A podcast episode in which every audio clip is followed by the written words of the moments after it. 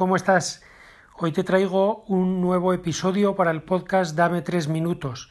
La verdad que van a ser algo más de tres, pero yo creo que el, el tema lo merece, el asunto lo merece y creo que los vas a disfrutar. Mira, déjame que comience ya con una cita, comienza la historia con una cita del Principito que dice así: He aquí mi secreto que no puede ser más simple. Solo con el corazón se puede ver bien. Lo esencial es invisible para los ojos. Eso dice. Sin embargo, mis propios ojos, esos que se ha de comer la tierra, vieron no hace demasiado tiempo algo esencial. ¿O serían mis ojos, mis oídos, mi corazón los que lo pudieron constatar? Sí, realmente eso fue. Lo cierto es que vi, escuché, sentí y se me quedó marcado a fuego. Hoy vamos a rizar el rizo, quiero compartir contigo esa experiencia inenarrable, inefable. Ahora vete al diccionario y dime cómo se hace eso. Imposible por definición. Por todo ello quiero que ante lo que no se puede explicar con palabras, arrimes tu corazón para entenderlo, al menos medianamente. Visité un colegio, grande, y no necesariamente te estoy hablando de tamaño. Un colegio en un barrio muy complicado, un oasis en medio de un desierto brutal, y cuidando de ese oasis un equipo directivo, un claustro ejemplar, rebosante de compromiso, pleno de coraje, pletórico de ilusión, digno de admiración. Los niños y niñas que acuden a él desayunan, comen y cenan. Quizás alguien dirá, pues vaya novedad, ¿y dónde no? La verdad es que desgraciadamente no es una novedad. Pero déjame finalizar la frase. Desayunan, comen y cenan con toda garantía gracias a su escolarización. Llegan al colegio y allí se encargan de todo. Con el apoyo de la Administración sí, pero con mucho más que eso. En el cole los maestros se han puesto de acuerdo con todo tipo de, déjame que abra comillas, ingenieros del bien común. Cierro comillas. Por cierto, ese era un título de un post de mi blog del mismo nombre, dame tres minutos, eh, que puedes eh, visitar en wordpress.com. Bien, como te decía, los maestros han puesto de acuerdo con todo tipo de ingenieros del bien común. Así, unas entidades aportan alimentos, otra se encarga de revisar la vista de los chavalines y han llegado a detectar y a abordar incluso algún tumor ocular. Otros profesionales batallan contra las caries, caries que incluso el colegio a veces pilla cuando algún crío se queja de dolor en un diente o una muela. A base de guantes de látex y un espejo bucal ha encontrado más de una caverna. Otros profesionales, abogados, por ejemplo, como es mi caso, como es mi caso lo de abogado, aportan formación jurídica elemental, luego verás que esto no es anecdótico, porque aquí no se da puntada sin hilo.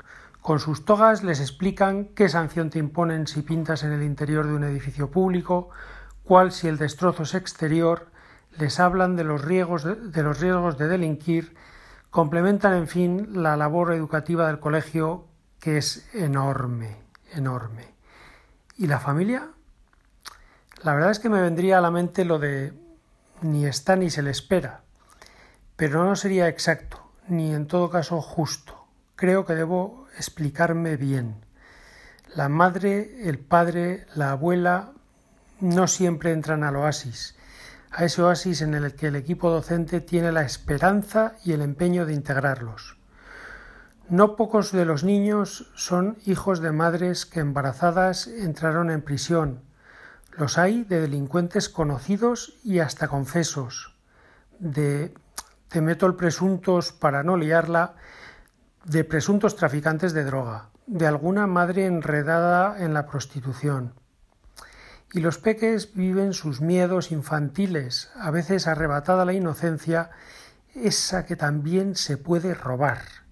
Miedos a que les quiten la casa, por denominar de algún modo a eso que ocupa un buen número de sus familias, a que los desalojen, vaya, a padecer la violencia, ahí sí que están especialísimamente atentos los profes al mínimo atisbo y bien coordinados con la Administración.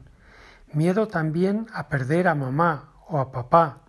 A veces desaparece uno de ellos de su vista durante mucho tiempo. ¿Por qué? Los hay que apenas reciben afecto en el hogar, huérfanos de caricias, de besos, de una mano que cariñosa les atuse el pelo, de nadie que les muestre otro interés verbal que un grito con un ¿Dónde estás? Hay hijos de analfabetos funcionales, hijos que leen a su madre o a su abuela la nota que el colegio hace llegar a su familia, que a veces ni se aclara. La última ocasión en que hubieron de castigar dos días sin patio, sin recreo, a una alumna, se extrañaron de su ausencia. No fue a la escuela, y es que en casa creían que la habían expulsado. Muchos niños jamás han salido de su barrio, ese del que dicen algunos que es su país. No han visto otro lugar, hasta que el colegio se ocupa de ello, y los saca de excursión, de visita cultural, el enorme regalo de todo lo que otros vemos de ordinario y a veces apenas miramos. En el cole hay mucha actividad, mucho juego y música y pintura y lectura y deportes. En el cole atienden a las familias que no saben hacer algunas gestiones de lo más básicas. En ese colegio, en fin, hay mucho amor. Siembran amor, lo riegan día a día y van recogiendo amor. A veces incluso de las familias. Si el barrio está lleno de pintadas, en el colegio no hay ni una. Los coches de los maestros se respetan y hay un cariño, un cariño a veces torpemente expresado en el regreso, de ida y vuelta. Mucha labor preventiva. La primera, vida sana, higiene, alimentación y sueño. Un chavalín, por cierto, dormía en un momento dado con la cabecita apoyada en su pupitre. ¿Qué noche habría tenido? Los profes tienen claro lo del primum vivere de inde filosofari. Los chicos son distintos, muy mezclados, y es importante su convivencia. Primero tienen que aprender a quererse, cada uno a sí mismo, a valorarse, paralelamente a hacerlo a los demás. Para eso, la educación, que es mucho más que la instrucción, lo sabes bien, es vital. Que reconozcan sus distintas emociones, que las comprendan, que las verbalicen, que sean capaces de expresarlas adecuadamente. A veces hay que llorar. Hace bien poco, me, explicaba una maestra, tuvimos una clase, surgió un tema y una alumna lloró y se desahogó por esto otro por lo otro, otra más por ver llorar a su amiga o por verla pasarlo mal. Empatía a granel. Vamos, que acabaron llorando tres cuartas partes de los alumnos. Ahí había algo importante, superior al currículo de la asignatura que quieras. Había que parar el tiempo y ayudar y succionar el dolor, sanar, poner bálsamo en las heridas. En el colegio llevan ya tiempo con una mejora académica muy relevante, y siendo esto destacable, ya ves que lo he dicho al final. Quiero señalar que en ese cole, y ese es un caso, solo uno, he visto mucho amor, mucha entrega, mucha alegría, muchos ojos brillar. Un día en el aula trabajaron sus miedos y sus penas. Alguien echaba de menos a su abuelita, otro temía la muerte, alguien sufría por su madre o su hermanita, o por su casa, y hasta hubo una chiquilla que dijo que le apenaban mucho los pobres, lo que oyes, o por mejor decir, lo que te cuento. Y es verdad, y es verdad que este es un episodio que no es normal. Tampoco lo es, afortunadamente, la situación vivida, pero existe, se da, tenemos las periferias dentro y no las vemos, ni con los ojos ni a veces con nuestro torpe corazón. Quería compartirla contigo. Te pido que conmigo reflexiones cuántas veces nos quejamos de vicio, o al menos exageradamente, indebidamente, sin una mínima reciedumbre. Hoy quería ponerte ante este espejo en el que también voy a mirarme yo. Durante el tiempo que estuve allí, no era en Navarra, de donde yo soy, no escuché ni percibí ninguna queja, Motivos podían no faltar, no lo sé, ni un reproche. Vi con mis ojos y sobre todo con mi corazón ese amor del maestro, de la maestra, que te quiere sacar adelante, valga y cueste, que te quiere enseñar a vivir, que te quiere, que te quiere. Mi homenaje, mi gratitud, mi admiración, mi reconocimiento a todo ese claustro en su labor diaria, sacrificada, discreta, eficaz, tan humana, empeñados en iluminar tanta penumbra. Vi ángeles en la tierra, de bien distintas edades. Tenemos motivos por los que luchar y razones, o mejor, personas profesionales para la esperanza.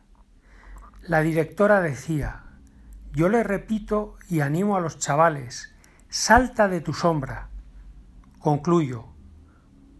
Lo hago recordando a una tía mía que en paz descanse que decía Todos no podemos ir al mismo cielo. Sé que no hay dos, pero si los hubiera, en el primero estarían esperando al claustro entero y a todos esos angelitos, a los que vieron mis ojos y mi corazón.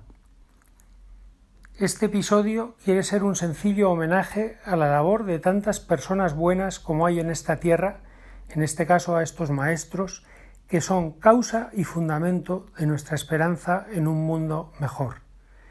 Te pido un pequeño esfuerzo, difúndelo y te ofrezco una oportunidad. Si crees que puedes ayudar, dímelo.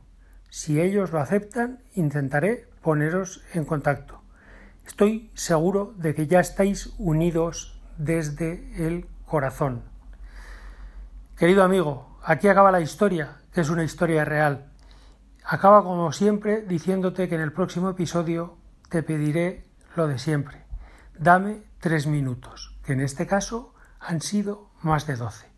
Por ello te envío un abrazo tan grande como el ejemplo que hemos vivido. Un abrazo grande y muchas gracias.